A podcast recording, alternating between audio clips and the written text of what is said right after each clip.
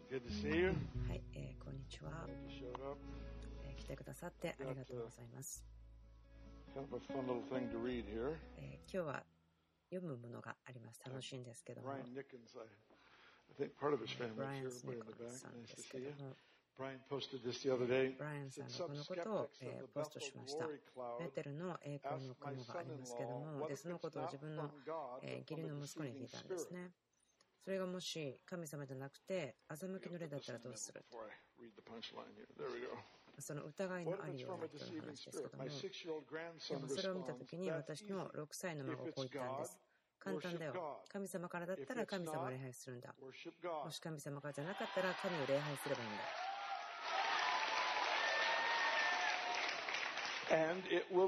そしたらそれはなくなるでしょう。素晴らしいです。神様を礼拝したらそれはなくなるでしょう。だから、何であっても神様を礼拝するんだ。心配しなくていいでしょう。6歳の子供が言ったことです。彼のお姉さんはこう言ったんです。ある夜、ある声が私を起こしてこう言ったんだけど、名前を呼んだんだけど、誰だか分かんなかったから、サタンもしお前だったら黙りなさい。神様、もしあなただったら、どうぞ喋って。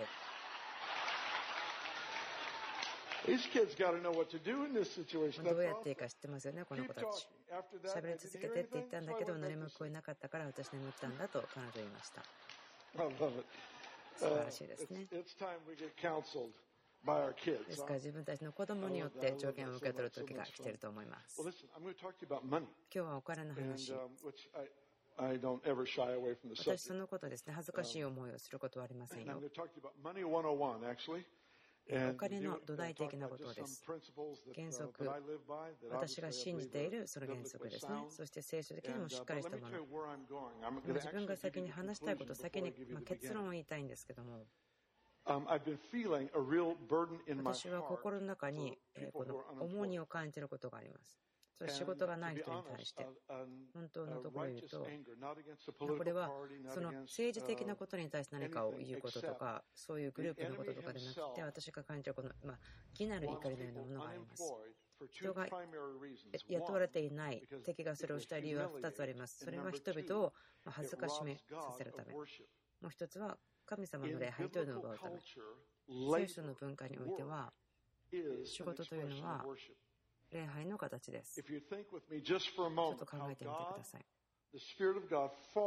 神の霊は生贄の上に降りてきます。ならば人々が働きというのを通り、それを主に捧げるならば、そしてその内容が例えば薬局で働いてたとしてもまたは学校で教えたとしても車を直していたとしてもあなたの手がすること全ては主に対してであるということヘブルの文化においてはこれはとても中心的な礼拝の表現でありました。ですから教会もそのような文化です。私たちはあまりそのことを上手にやってこなかったと思いますね。このアイディアとかその定義をしっかりとつかむ。それは私たちのすること全ては主のためであるという、それが礼拝であるということ。それは本当に全ての捧げ物の主へのものであるということ。どうなると思いますか例えばここにいる人がみんな職場に戻って、あなたの仕事、働きを主のためにしたときに、そこでどのような影響教があるか。炎が降りてきて、そこである神様の臨在があなたの周りの環境を変えるでしょう。私が信じているのは、いくつかのことを神様がしたいと思ってると思うんですけども仕事働きということに対してまあ労働に対してですけども私たちがもう一つ学ぶべきこと。があるということそして主はその神様の目的仕事ということに対して。一つ目はもちろん礼拝の表現ですけどもう一つは労働ということを通してその労働を通して人々をその、えー、無職というところから連れ出す、その恥ずかしみを与える例から人々を自由にする。ですから今日、その油注ぎが分け与えられている、そのいきなる怒りのようなものがあることを感じます。私が思っているのは、例えばあなたが仕事してるにしてもしていないにしても私が今分かち合っているこの重荷皆さんが受け取ってくださっていることそしてそこに、えー、取りなしをするための油すぎが注がれるということです贈り物は理解その家族の中にある難しさとか大変さがいつもいつもあるその世代についてある何かそのような鎖、サイクル、それを打ち砕くようなものになる、そのように感じています。普通ではないものでもそれを、このサイクルを打ち破る、そのことを学ぶと考えています。そのためのアクセスをいただく、そのまたプログラムとか、そのようなものによっても人々をそのようなライフスタイルから助け出すこと、助けてまた神様の前に自信を持って歩くことができるようにすること。恥ずかしめられているという時には人々はその自信を持つことができません。そして自信がない人というのは信仰を歩くことができません。恥ずかしいと思っている人はその信仰を持って歩くことができないんですね。そしてそれれはこの町から、この地域から取り去っていきたいんです。それが今日の subject ですけども、そのための祈りの時間は後で取りましょう。今日はまずそのお金ということ自体に対して話したいんですけども、その10分の1献金をするということはすごく私強い確信があります。私の個人的なアプローチとしては、立法によって何かこう20%でも10%でも上げなさいというふうにその立法で書かれているわけではないと思うんですね。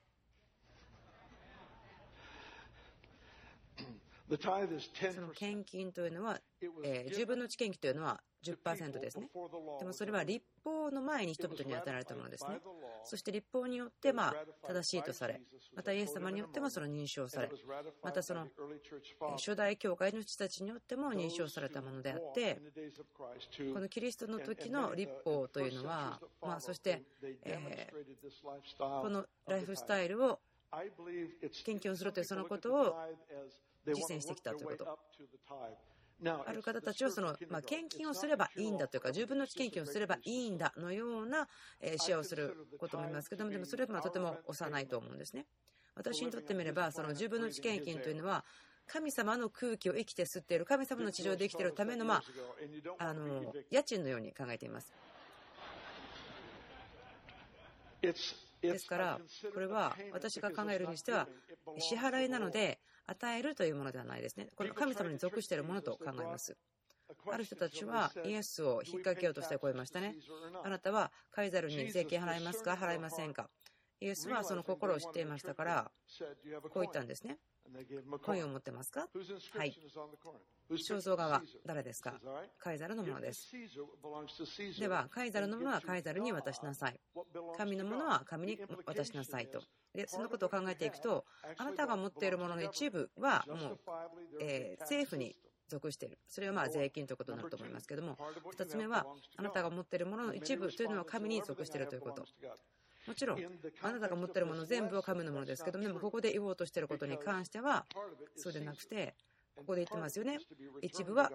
カイザルのもの、そして一部は神のもので神に返ると言ってますから。ここでイエスがそのこの subject と話している時ですけども厳しく教えていますけどもこう言いましたね。あなたは、もちろん必要な10分の1献金しています。あのハーブを畑から支払っていますけども、でも、あなたはもっと大事なことを忘れていますよ。あなたはその10分の1を与えるというそのコンセプトに従っているけど他のことを忘れていますねと。聖書に書いてあるその大スということのコンセプトはすることはできても神様が言っている他のことができないならばそれは良くないということですね。ですから、10分の1献金ということは、やったとしても、これですね。もちろんあなたは10分の1献金もするべきですけれども、でも他のことも忘れることはできないんですよというふうに言っていますから、そしてこれは一つのところだけやって他のところをしないということはできないんですね。ですからポイントは、そのイエスはその会話の中で十分の1の献金の重要さを話しています。ある人たちはイエスはその立法を終わらせたわけであると。そして、そしてまたここでいくつかのことを、え立法でのことを語る。でもこれも立法ですよ、終わりですよと言ってるのかもしれないけど、私には少し問題だと感じるところがあります。大宣教命令の中でこう言ってますね。あなたの弟子たちに、またその後にも教えなさい。私があなたに教えたことを教えなさいと。私が教えたことを教えなさい。そして全ての世代が同じことを教われるようにしっかりとやりなさいと。私たちはもちろんするべきなように奇跡ということも教えています。そしてでも他のこと全てイエスが教えたことにはそうなんです。続けるために保っていくんです。人々の思いと心を保っていくんですね。それがそのデザインなんです。2つ目です。私たちのその、え経済のアプローチですけども、まあ、私の家族といいましょうか。子供の時からその自分の父ということをしてきましたけども、時々そのすぐに帰ってくるということを見るときもありましょ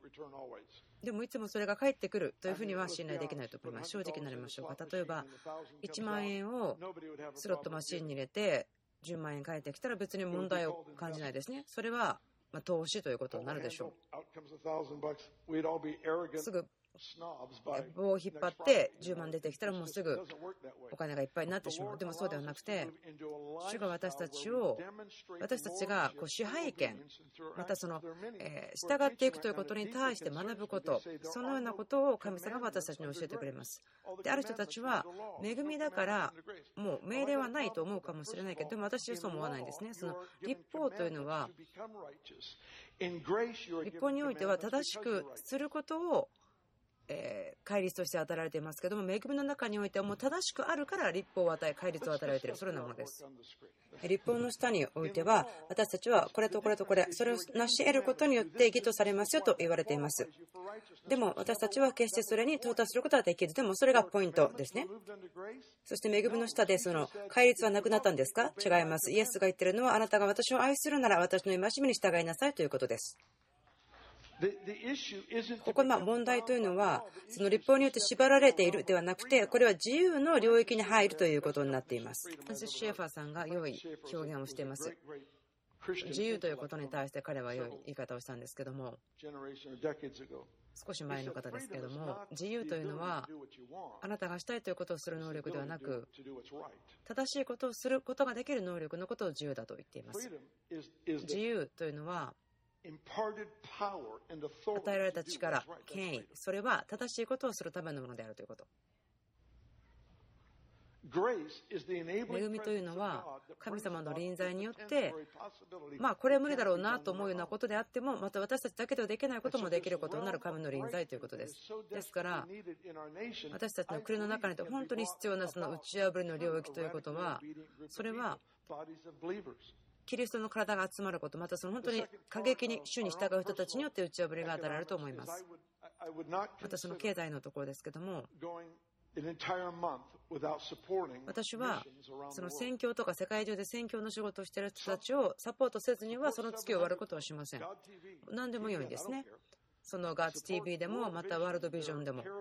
彼らあの個人の人たちですね、素晴らしいサポートをしています。また私たちの教科がやってる世界中でやってるそのサポートでもいいです。何かに関わってください。あなたがもし行けないならばあなたはその送り出す側になるべきです。その責任というものがありますね。この福音が世界中で述べ伝えられるために。それはとても重要なことです。これがしなければならない、このクリブルに触れることが必要ですよということを人々がその認識することはすごく重要だと思います。ですから、私たちのその生き方として、またその予算を立てる時の計画として、まあ、私、このことをですねこう重荷とか命令にしたくないんですけども、でも私は皆さんにこう、あこれやりたいな、やってみたいと思うふうになってほしいんですね、その自由の領域の中に歩いてほしいんです。私たちが今日私やベニさんが経験しているその自由とか素晴らしさは、私たちが20年前とかその前に巻いたことを経験しているからですね。ある時私たちは大変な時があったけども与えてきました。毎月毎月毎月犠牲しました。生贄をしました。もう理由がないぐらいにそれをした時もあります。そして私たちは自分の子供たちにですね話していることがあります。あなたたちは私たちが過去に経験したような難しさは経験しないでしょう。それはいくつかは私たちがその豊かさを持って与えることの中に生きてきたからですよというふうに言ってきています。あなたが時々与えたもの、犠牲を払ったもの、それが本当に気がつく、認識されるのには次の世代に行く時かもしれません。その正しいものはその子供や孫のために生きるとそういうふうに書いてあるところもありますからその次の世代のためにインパクトを与えようとするということです。その神の家に対して与えられているそのしなければならないことは孫のためとかひ孫のためにインパクトを与えるそのことを考えるんですね。私たちにとって私個人的に私と妻にとってその世界選挙ということはすごく重要なことです。そのように私は教わってきましたから自分たちの人生の生き方としてそのようなものを持っています。そしてその大きな喜びがあります。それは自分たちが世界中で与えている影響ですね。それはその行くことだけではなくてそのサポートすることによって与える影響です私たちがサポートしている女性の宣教師ですけどもユガンダで20年ぐらい活動していますけどもその人を通して1万人の子供ですけども自由になりました。それは80%ぐらいの子供たちがその子供の兵士としてまえ使われていたけどもその人たちが自由にされた解放されたというところです。1万人の子供たちです。彼女こう言ったんですね。あと2万人いるんです。頑張りましょうと。それは大きな喜びだと思います。例えば、セックストレードから、またその人身売買から人々が救われるということや、素晴らしいことがありますから、私、世界中でそのように起こっている素晴らしいことの一部になりたいんですね。加わっていきたいんです。私は何かをしようとせずにいられない、そんな感じがします。まこれは自分たちが誰かということの一部だと思うんですけども、私たちが思っているよりもですね、え大きなことを神様の心にあるということは、その貧しい人に与えるということです。いつからかはあまり覚えてないんですけども、その貧しい人に与えるということを話していました。でもそれはそのたまにではなくて毎月ということですけども、そのいつもでもその与えるということを覚えていますけども、大体25年ぐらい前ですけども、もうちょっと長い前かもしれません。私が御言葉を学んでた時に、神がイスラエル、神の民として続けてその貧しい人を助けなさいと教えている、そのことあります。多くの人知らないんですけども、聖書の中で3つ違うその10分の1献金のようなものの単一が書かれています。1つは、ま基本的には貧しい人のためにそれをしなさいと言っています。例えば、え農家の人だとして、100エーカーのトウモロコシを作ってるとしてでもそのトウモロコシを収穫するときにその一番外側の何列かは収穫してはならないとそのように残しておいてくださいというふうに言ってるんですね。真ん中ではなくて。外側を残しておく何列かは収穫しないで取っておくんです。それをすることによって外側の方が貧しい人がそれをもらいに来てまあ、でもそこにもらいには来るけども真ん中まで歩いていくよりもその恥ずかしい思いをせずに済むということ。そしてその人たちがそのどうぞこれ取っていいですよと言われたものを受け取って生きることができる。貧しい人に憐れみを与える。そしてそれらを助けること。それによって貧しい人たちがその打ち破りがあるまでいつもなんかこう恥ずかしい思いをしながら恵んでもらっている。空の状況になるべく入らないで済むようにすると。ですからそのことを自分が学んだ時に私たちの毎月の経済に対してその変化をさせなければありませんでした。じゃあ私たちは毎月毎月貧しい人に与えますよと。ですから私たちは自分たちを注いできましたその貧しい人を助けるようなミニストリーに対して注いできました。そして自分たちまた励ましたいのは、ただその他の方が貧しい人に与えるために、その毎月お金だけ与える、それのこう切り取ってしまわないで、あなたが何かこうつながりを持ってくださいと。憐れみを持った行動をするので、誰か一人を選んでしまわないでくださいということです。また多くの人が貧しい人に与えるということをそのお金が間違った用いられ方をするんではないかということを恐れて与えないという人たちがいますね。でもあなたがこのお金が間違って用いられるんじゃないかということを恐れて与えないならばそれはもうあなたのお金を間違って用いているということになります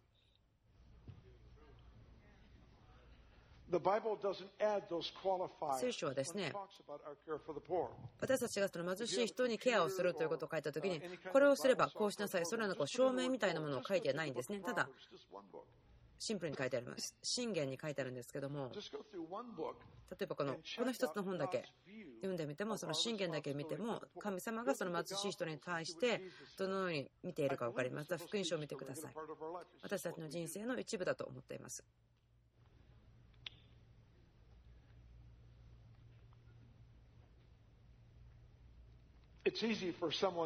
ある人にとっては簡単でしょう。誰かその道の角にいて、そのお金がないから恵んでくださいといった紙を持って立っているのはすごく恥ずかしいと思いませんか？私自分はそこになりたくないですしあなたにもそのような状況になってほしくないんです。でもそのような人を見た時には本当に一瞬であったとしてもでも神様の親切さを表すことができるでしょう。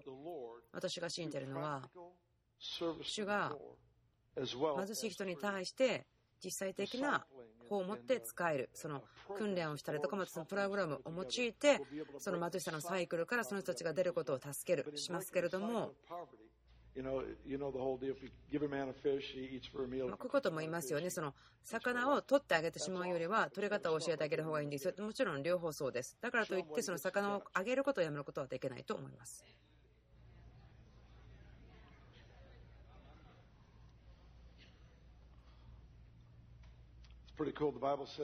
聖書が言ってるのは面白いと思うんですね。貧しい者に与えるものは主に貸すものだと書いてあります。とてもなんか信じられないようなこう、まあ、良いレートだと思いますけども、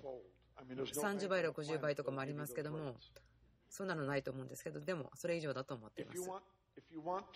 もしあなたが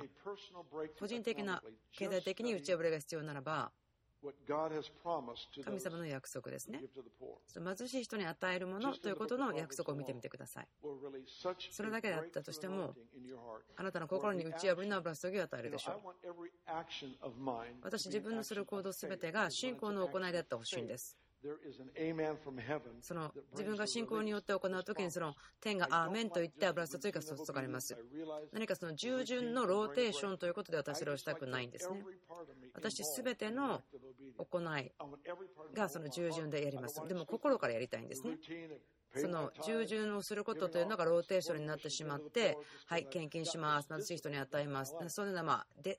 訓練、しつけだけでは入れたくないんです。それは退屈だと思います。私は自分の心、魂、私すべてがこの特権ということをしていきたいんです。そして主が言うんですね。もしあなたが貧しい者に与えるならば、私はそれをその貸したものとしてみなすよと。そして彼らは返すことできないけど、私があなたにそれを返しましょうと言うんです。ガラテヤ書はこう言っています。神を侮ってはならない。人がまいたものを刈り取ります。ですから、あなたが何かを自然界でやって、その与えたものが返ってこないと思うのは神様を侮っていることだということでしょう。ですから、私がする全ての行いというのは、まあ、る方たち大きな打ち破り必要な方いると思うんですけどもちろん祈ります。でも、私の人生の中ではこれはもうレギュラーのローテーションです。まず最初に献金をして、そしてまたそこからも当たるということ。私、皆さんにしてほしいということですけど、一つの聖書箇所から話をしたいと思うんですね。コロサイのコロサイの3章です。開いてください。はい、えー、コロサイの3章。聖書を持ってる人はいいですね。この聖書を開く音がしますね。何かやってくれてるかなということが分かります。まあ、iPhone かもしれませんけど、あところで知ってましたか？私たち今ですね、ベテルアプリがあるんです。本当ですよ。すごいですね。持ってたなんて知らなかったんですよ。私、ここに住んでるんですけど、誰か他の人が Facebook で、ああ、なんかベテルアプリ楽しいって言ってるの見て、はと思って気がついたんです。こんな感じですよね。もう結婚していた時に、あなたの伴侶が妊娠してるのあなたが一番最後に気がついたとか、そんな感じみたいです。なんかこうボタンをポンと押して礼拝が見れたりとか、オンラインですぐ見れたりとか。ああ、もういいですかね。はい、でもすごく自分、そのこと楽しんでます。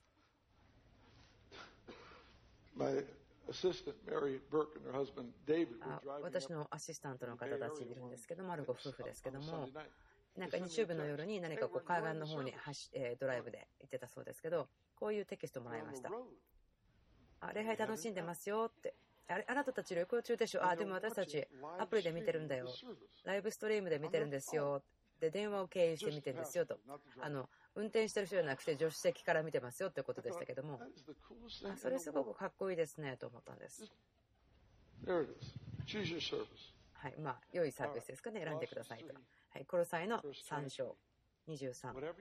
何をするにしても人に対してするではなく主に対してするように心からしなさい。えここの文脈ですね、クリスチャンホーム、そしてまたその関係ということが、またその働きとか、また働く道徳とか倫理ということとか、それが一部ですよと、人生の一部というふうに言ってますけども、何をするにも、心からしなさい。心からという意味は、まあ、息ということなんですけども、これその内なる人からという意味だそうですね。その人の魂、あなたというその個人、内なる人を通してということですね。あなたのその深い理解も関わりなさいねということです。あなたの仕事、それを主のためにしてくださいということです。それが何であったとしても、心を尽くしてしてみてくださいね。その内なる人からやってくださいと。もしかしたらあなたは仕事をする状況難しいかもしれません。その心からするっていうのを。あなたの自分のアイデンティティということをそれをするというのは難しいかもしれません。ある方にとってはそれが全然難しくないし、それはよくできる、そうかもしれません。でもここで言ってるのは全ての人に対してだと思うんですね。全ての人がしていることを主のためにすることができるでしょう。でも、どう思いますか？その薬局で働いている人や、八百屋さんで働いている人や、車を直している人、全ての人がその仕事を、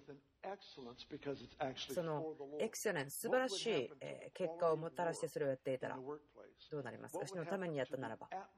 その雰囲気、その周りの環境、どうなるんでしょうか？その街にはどのようになるんでしょうか？時間かかったとしても、その街は反映するでしょう。その仕事の効率っていうか、えー、高い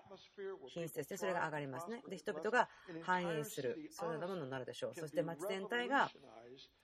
え本当に革新的に変わる。でもそれは、この聖書箇所1箇所に対して本当に人々が誠実に従うからですね。すべてのことを心から主に対してするからです。いつも覚えていてください。その捧げるというところにおいてはいつも主の臨在、炎が降りていきます。そしてそこに、それは神様の臨在を引きつけるものです。とてもこれ大きいことだと私には見えます。私たちこんなことをよくできるかどうかは分かりません。もしこれが、まあ、完全に献身したスタッフの方たちだけであってもそうでは難しいかもしれませんが、教会全体がアーメンということができるかもしれませんけど、私たちが私たちがこの地域の経済を変えること、私はそれができると信じています。例えば、これだけの人数の人が仕事に行き、働きを死のために捧げ、そして彼らが本当にその環境を変え、そしてビジネスが前進していって、でもそれは気がつかれないんですね。ベテルが来たからだと誰も言いません。でも天は知っています。神は知っています。あなたの捧げ物が環境を変えて、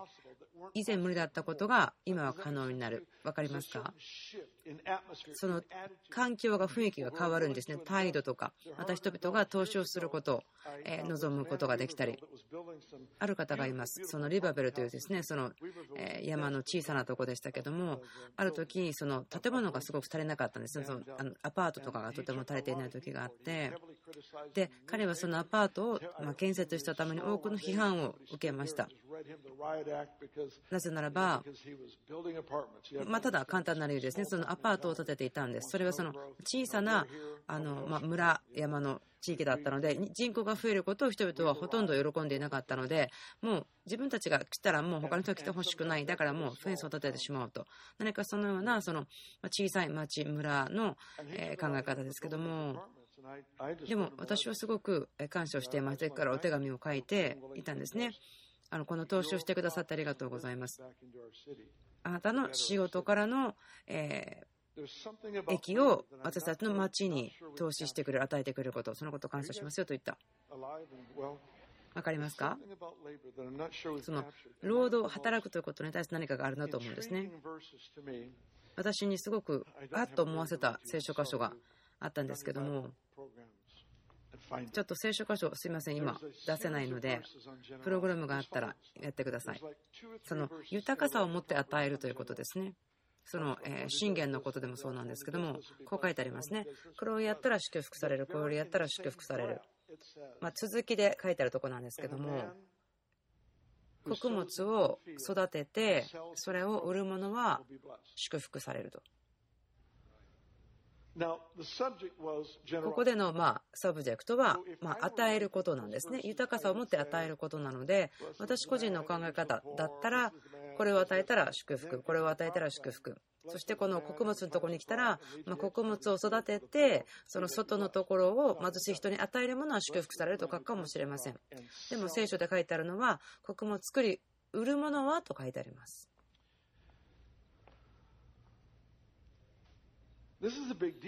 大きいことです。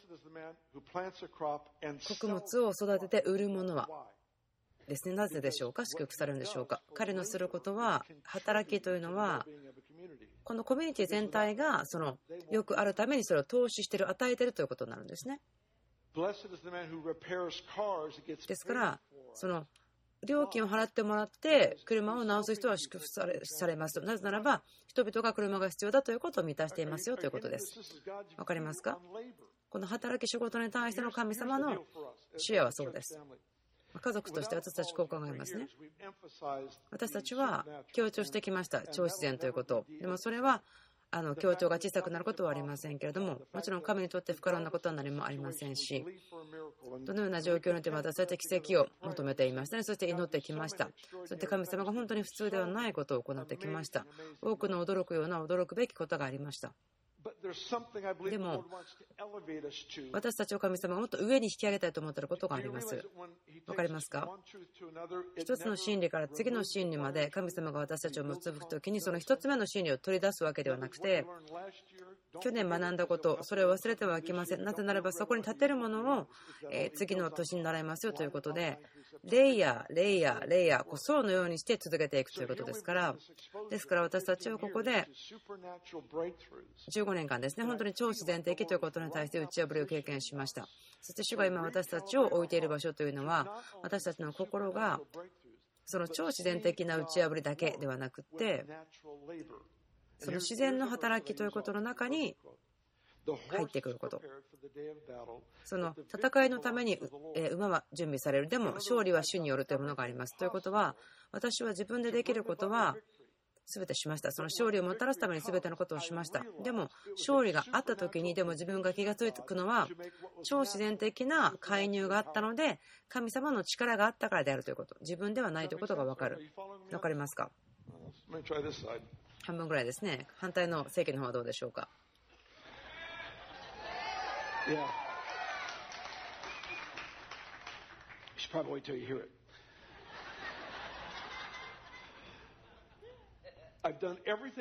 ですからその自然的な部分ですね自分のできる領域で全部できることをやってますね、えー、税金を払ったりとか関係ですとかでも神様がその超自然的な結果をその自然なことをまた自然的な道具を通してするということですですから次の打ち破りのこう量というのはあると思うんです旧約聖書で言ってるのはエジプトからイスラエルの民が約束地の来た時に毎日超自然的に満たしがありました。でも神様のゴールではなかったんですね。神のためのための。ゴールというのは彼らを約束の地に導いて彼らの働きが祝福されるためでした。ですから多くの人が、まあ、もちろん神様の飯とかいろんなこともあると思うんですけど一生の間全部本当に必要を毎日神様が満たすことを信頼する。もちろんそういう人たちのことを私とても尊敬しますしその価値を小さくするわけでは全くありません。この家この働きミニストリーの中にも外国の場所にそういう方たちがいるでしょう。その方たちは、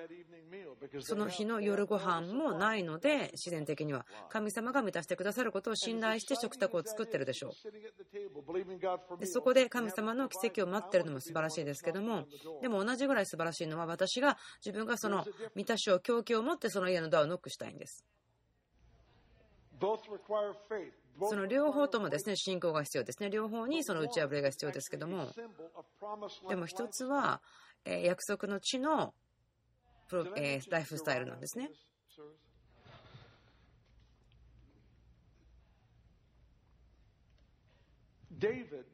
ダビデはその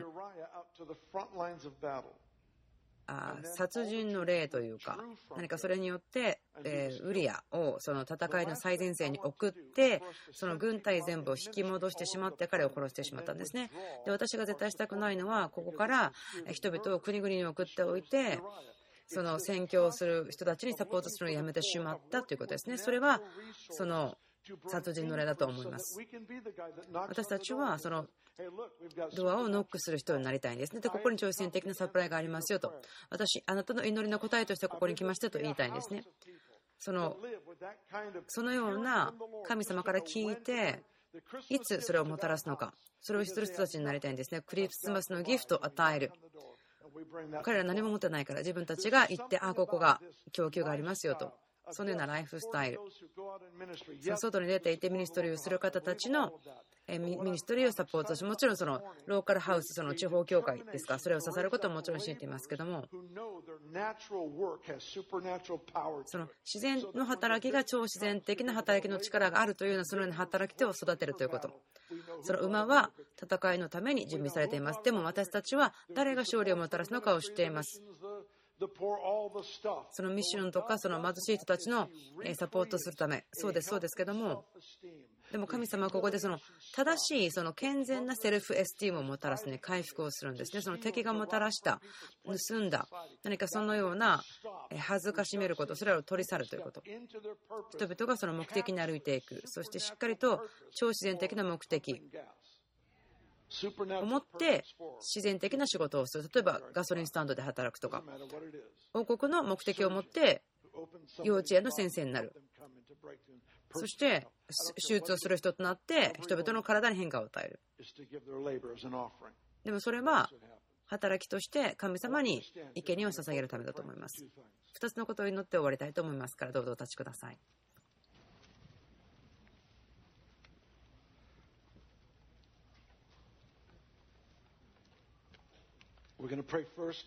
一つ目は？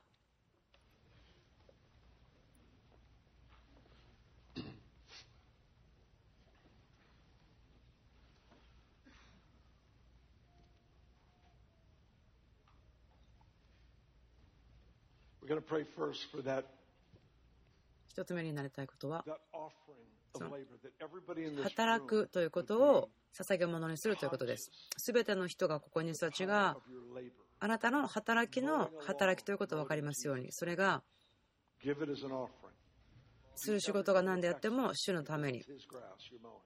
例えばあなたが芝生を飼ってるとしても、それをエクセレンス、その優秀さを持ってそれをする。なぜならばそれは主へのものだからです。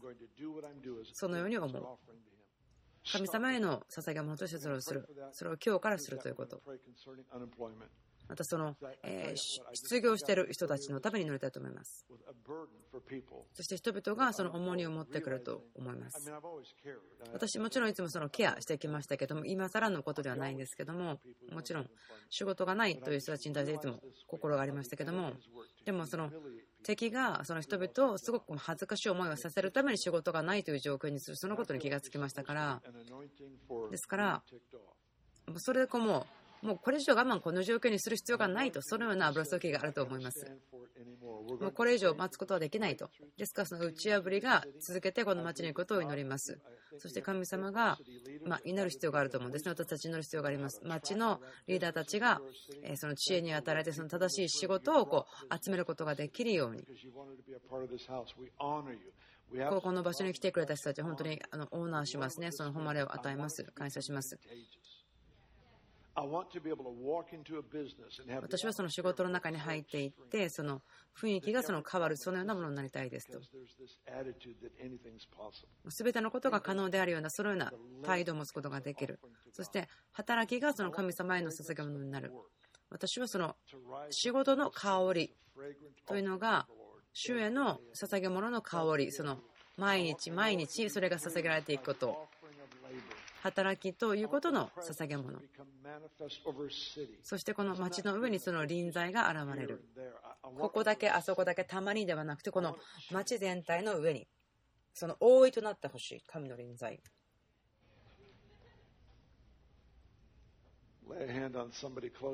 あなたの近くの方、近くにいる人にどうぞ手を置いてくださって、どうぞ祈ってください。その方のために、その働きがまあ、リタイアしてる方いらっしゃる。かもしれませんけども、例えばボランティアで何かをしているとか、そのようなことも働きですね、ライバーですから。それは神様に栄光をもたらすために用いられていますね。だから、まあ、あのアグレッシブに祈ってください。私たちの上に今まで持つことができなかったような油注ぎが与えられるように。絵を描く方とか、またはその彫刻をする方とか、お話を書く方とかたくさんいますね。それらも働きですから、仕事ですから、主への捧げ物として。また祈ります、お父さん、このために。そして祈ります。その香りが、生贄の香りが立ち上っていくように。とてもシンプルですけども、あなたの民がこの町からその仕事ということをそのコミットしてするときに、あなたへのものとしてするときに、それがまだこの町で誰も経験したことないようなことが起こります。その生贄の上に炎が落ちてくる。そして神の臨在が落ちてくる。そしてそれは悪を打ちばし、良いものを引き上げる。そのことをどうぞこの場所に起こしてください。知恵のために祈ります。この町のために。良い決断をすることができて、その良いビジネスをもっともっともたらすことができるように、この地域の経済に変化、シフトが来ることを、その仕事が必要な人は手を挙げてください。はい、じゃあ手を置いてくださいますか？はい、えー、祈ります。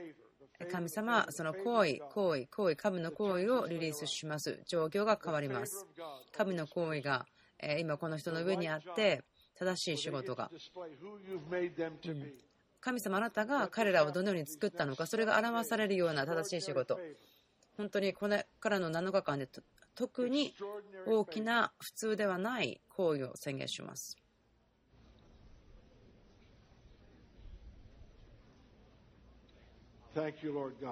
主を感謝します。主を感謝します。はい、もう2つのことがありますけども、まあえー、最初の一部にちょっともだけで忘れましたね。とても重要なことだと思うんですけど、祈りたいことがあります。それは、これから1年間かけて、その借金ということ、借金がなくなるということ、忘れましたけれども、主と2003年の10月に主と経験がありました。で神様こう言ったんですけども、彼が神様こう言ったよと言ったんですけども、うん、なんかその、借金が帳消しにされる油注ぎがあるよと言ったんですけども、あるよと言ったんですけども、こう言われたんですね、本当は。朝の5時35分ぐらいにこう言ったんですね。その借金が帳消しにされる油注ぎが、あうん、帳消しにされる日の油注ぎがそこにあると。これ私たちに対して投資することができる。この世界選挙の中にその投資することができると思います。そしてその貧しさのサイクルを大きなサイズで打ち壊すことができる。なぜならば、すべてのそのリソースを、この歴史を変えるために使うことができるんですね。私、もちろん何年も人々のために祈って、その、え借金が帳消しになっているような、そのような印と不思議になっていますけども、ある女性の方ですね。ナッシュビルの方ですけども、2007年、彼女は7億ドルの借金があったそうです。6億ドルの借金があったそうです。そして彼女はこのティーチングを聞いて祈りを受け取ってそして彼女その後でノートを送ってくださったんですね。2007年から今の時まではその今は97%のその借金が終わりました。すごいですよね。でもそれはその借金がキャンセルされたのではなくてそれは超自然的な供給によるものです。本当に挑戦的に供給された。何か人々がやってきて人々に彼女に与えたということ本当に普通ではない話だと思うんですけどもその隣の方に手を置いてください。今祈ります。私自身をその借金から自由になるそのような生活スタイルのために捧げます。そのジューベリー祝福宣言します。リリースします。この家またそのツインビューカンパスまたアイベテル TV で見てる方たちリリースします。その打ち破りの霊が油注ぎがそのジュビリーをリリースしますように解放しますように。私たちは選択します。その私たちの人生を守るための価値としてその借金を持たないことその借金からフリーそのことを宣言します。またそのリリースされること、またそのキャンセレーションされること、そのことをイエスのキリストの皆によって宣言します。私たちが集まり、その過激なその与えることによって歴史を形作っていく人々になることを宣言します。そのことを願います。賛美の叫びを主に捧げましょう。主を褒めたたえましょう。